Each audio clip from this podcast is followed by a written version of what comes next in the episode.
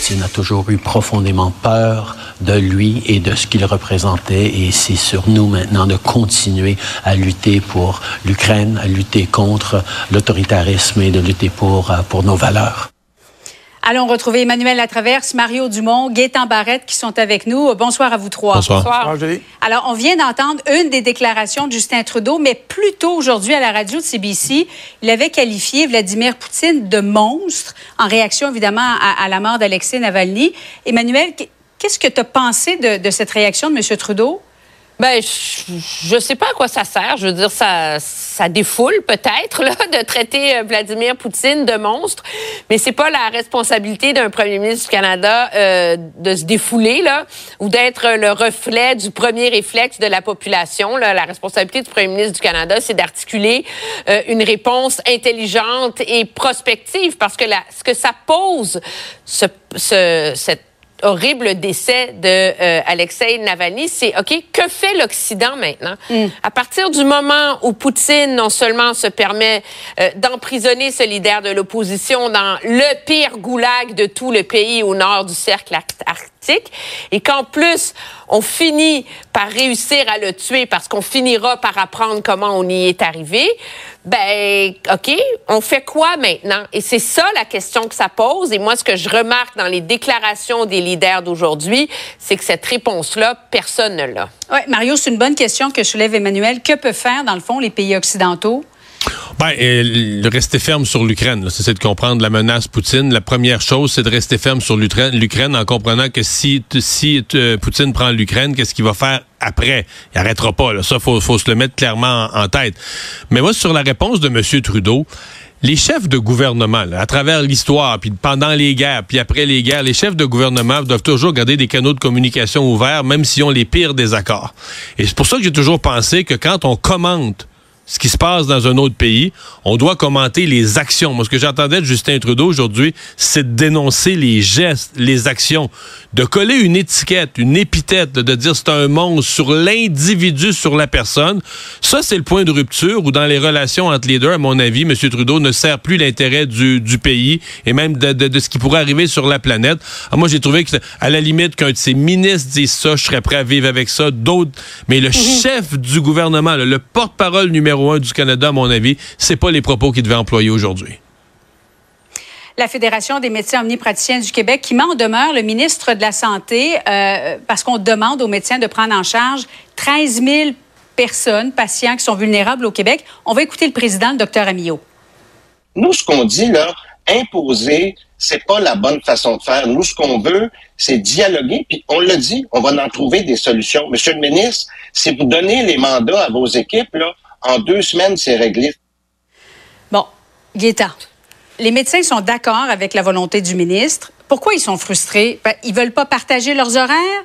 Euh, ils veulent... C'est pas parce qu'ils parce qu'ils n'ont pas été consultés? Pourquoi? Tactique de négociation, rien de plus que ça. Il n'y a rien d'autre à dire. La Fédération des médecins omnipraticiens protège son territoire. Et la dernière chose que les médecins omnipraticiens veulent, c'est que le ministre rende public les activités des médecins. Le jour où le ministre fait ça, et il sait ce qu'il voit, le ministre, il a les données. Le jour où c'est fait, les médecins euh, omnipraticiens et les médecins spécialistes perdent un certain degré d'autonomie. Lire ici, temps partiel. Alors, c'est ça qu'ils ne veulent pas que, soit euh, que ce soit révélé. Mm. Alors, ce qu'ils font, les omnipraticiens, c'est une mesure défensive. Juste un petit commentaire. Est-ce que le ministre a raison d'être impatient parce que 13 000 patients vulnérables ne sont pas pris en charge? Bien, la réponse est oui, parce qu'il aurait dû être pris en charge. Il y a aussi loin qu'en 2017, quand la même fédération, avec le vice-président d'alors, Dr. Amiot, s'était engagé à les prendre. Et c'est pas encore fait. 2017, 2024, si j'étais ministre, je serais impatient. Ceux qui nous écoutent, qui n'ont pas de médecin de famille, sont impatients.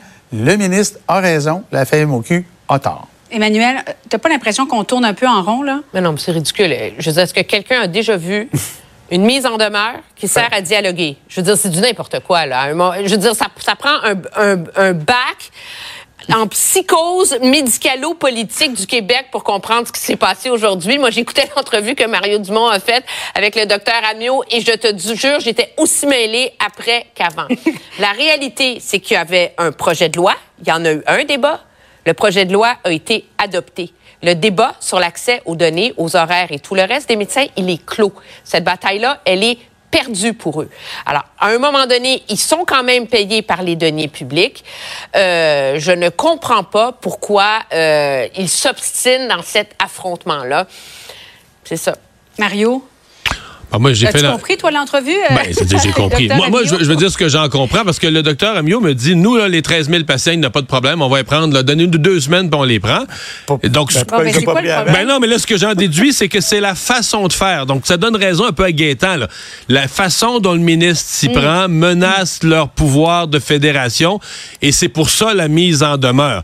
Ceci dit, moi, ce que je retiens de l'événement de ma journée, c'est les commentaires. Parce que, tu sais, aujourd'hui, les gens avec ça, les gens nous écrivent, euh, Messenger, nous écrivent en direct. Aïe, aïe.